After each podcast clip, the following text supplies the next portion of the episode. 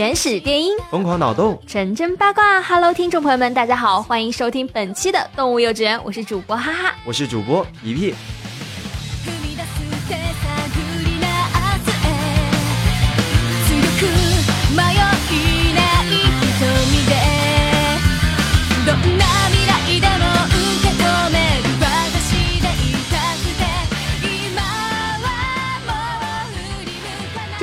动画呢，有时最揪心的，不是它已经完结了，而是编剧为了剧情需要，需要给动画里的某个便当发便当啊！看到这种自己喜欢的人物都狗带的感受，我想必觉得大家应该跟我想法是一样的。我们去弄死他吧，你别给我弄死主角了。对对对，我想把编剧弄死。那么今天呢，我们就来给大家来聊一聊那些你想要给编剧寄刀片的主角死亡的一些人物吧。嗯，哇，怎么好奇怪啊！咱们要说的第一部就是展翅红之瞳的塔兹米了。塔兹米啊，我觉得好可爱。毕竟这部动漫已经令便当的，让我们都已经麻木了。对对对，展翅红之瞳呢，其实我也是第一次看到一下子就把主要角色通通弄死的动画，我真觉得哎，太揪心了。对，不过话说回来啊，这种速度真的是比杀死路人还要快。而主角之一的塔兹米呢，当然是也不能幸免。塔兹米在最后一击里面用尽了生命，可是编剧你让他死啊，我也就忍了啊。为毛还要让他死无全尸是吧？真的是就因为那个将军不忍心，然后他们就一起升华了，升华了。就一起结冰。哎，结冰的那一个时候，我真的觉得特别的伤心感。对，我觉得就是比如说到最后。主角死了，你就死了就死了啊，你好歹就留个全尸，咱们有个纪念什么之类的，啊就干脆就直接化为粉末，然后飘向了空中。这都是什么鬼啊？给复活的机会。对，完全不能复活，你毕竟不能把沙再重新回到一个人人身上，然后将他又重新复活，简直就是给我们断了死路了。嗯，那么第二个呢，就是像我们从零开始的异世界生活里的蔡月昂。第一站上，大部分人对于蔡月昂的死，其实看法都是非常非常多的。因为比如说中期的时候，大多数人对他就是很鄙夷嘛，因为这段时间蔡月昂实在是搞不清方向，也毫无作战的策略，就是废柴中的废柴。但是呢，有很多不少的死亡呢，就是完全可以避免的。但是有几次还是因为他自己作才导致的。慢慢呢，他的正面形象呢也开始塑造起来了，还为了顾全大局而不惜再次牺牲自己。这个时候啊，其实我们还是不愿意看到主角轮回，无奈因为剧情发展又出乎意料，男主就是死而活，活而死，死而活，活而死。嗯就是我觉得，如果我生活在这种环境里，我真的是觉得你死也不让我死，活也不让我活，你要怎样？你闹怎样？其实这个他的死都不能完全定义为一种死了，因为他死了之后还会再重来一次，只不过之前的东西全都会被清空，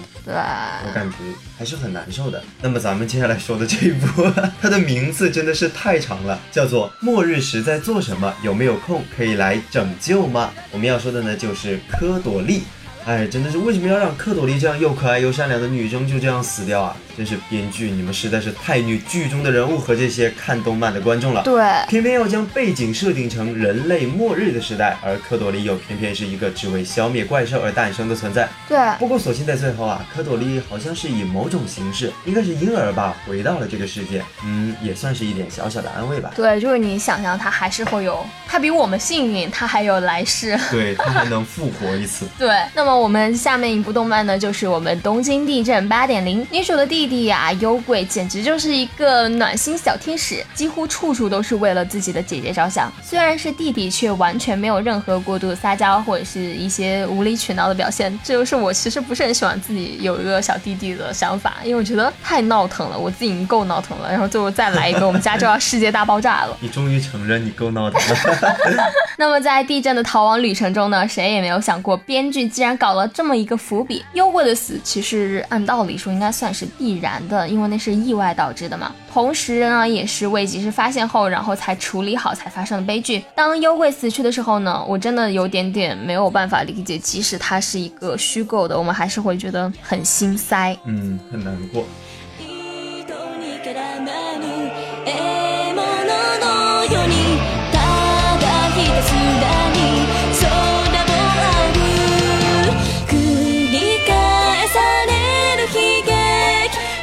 君に笑う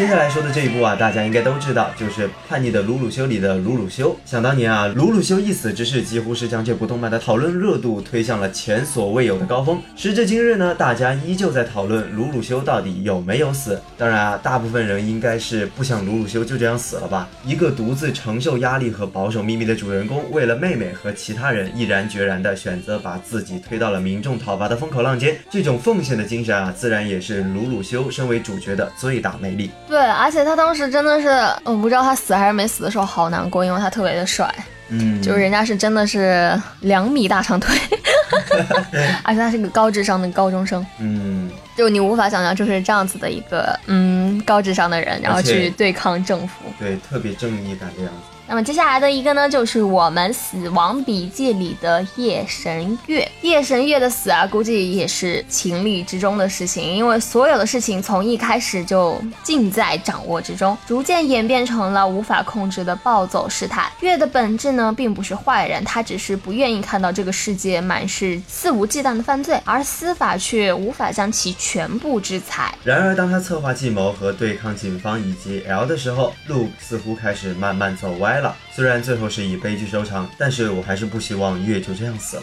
对，但是他其实，在刚开始的时候，其实出发点是还是所谓的有一点点正义感。但是我觉得他即使这种正义呢，也不能给他一个理由去杀人，因为毕竟我们没有任何的理由，没有任何的原因能够让我们毫无顾忌的去杀人。对对对，而且没有一个人是置于死地的，就是我觉得，比如说像现在很多网上的一些事件，比如说像前段时间炒得非常火热的，像我们的王凤雅小朋友，你知道这个小朋友吗？她是个三岁的小女孩，她的眼睛得了母细胞肿瘤，就是像所谓的白眼症，就有一个眼睛是慢慢在肿。然后他的母亲呢，也是将他的病情发布在了网上，然后筹钱，然后得到了很多网友的一个很心疼嘛，然后就给他捐了很多很多钱，但是却没有给这个小朋友治疗，反而将这个小朋友就是相当于是让他慢慢的就是被耗死了。抛弃了。对，，然后他还用自己的钱去带儿子去什么高端的医院去治他的那个唇腭裂还是什么，就是事件还在就是在更新之中，还有很多人会在关注这件事情。但是我觉得，嗯，嗯现在网络暴力真的是很恐怖的一件事情。对，其实我觉得我们说了这么多，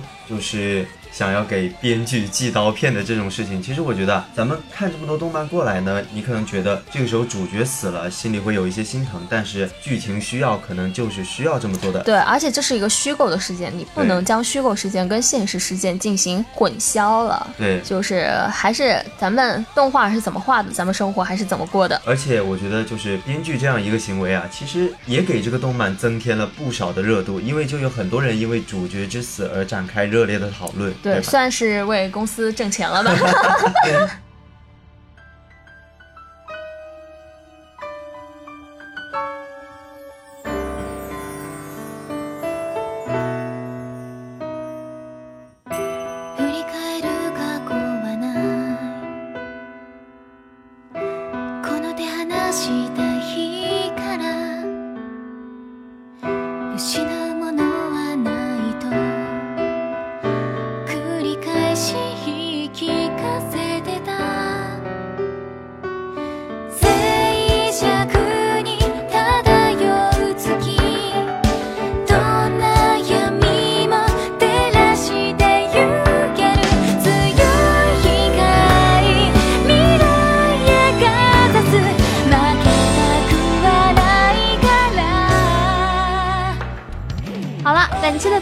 呢，到这里要和大家说一声再见了。最后啊，我在这里要提醒大家，如果也有想加入咱们电台的小伙伴们，欢迎加入节目官方 QQ 群六二九九幺八五幺五六二九九幺八五幺五。同时，你也可以关注我们的网易云音乐、蜻蜓 FM、喜马拉雅、懒人听书等主播电台“动物幼稚园”，收听我们的往期节目，以及新浪微博“动物幼稚园”和我们积极留言互动，参与节目组织的线下活动，更有多重好礼等着大家。我是主播一屁。我是主播哈哈，我们下期节目不见不散，拜拜。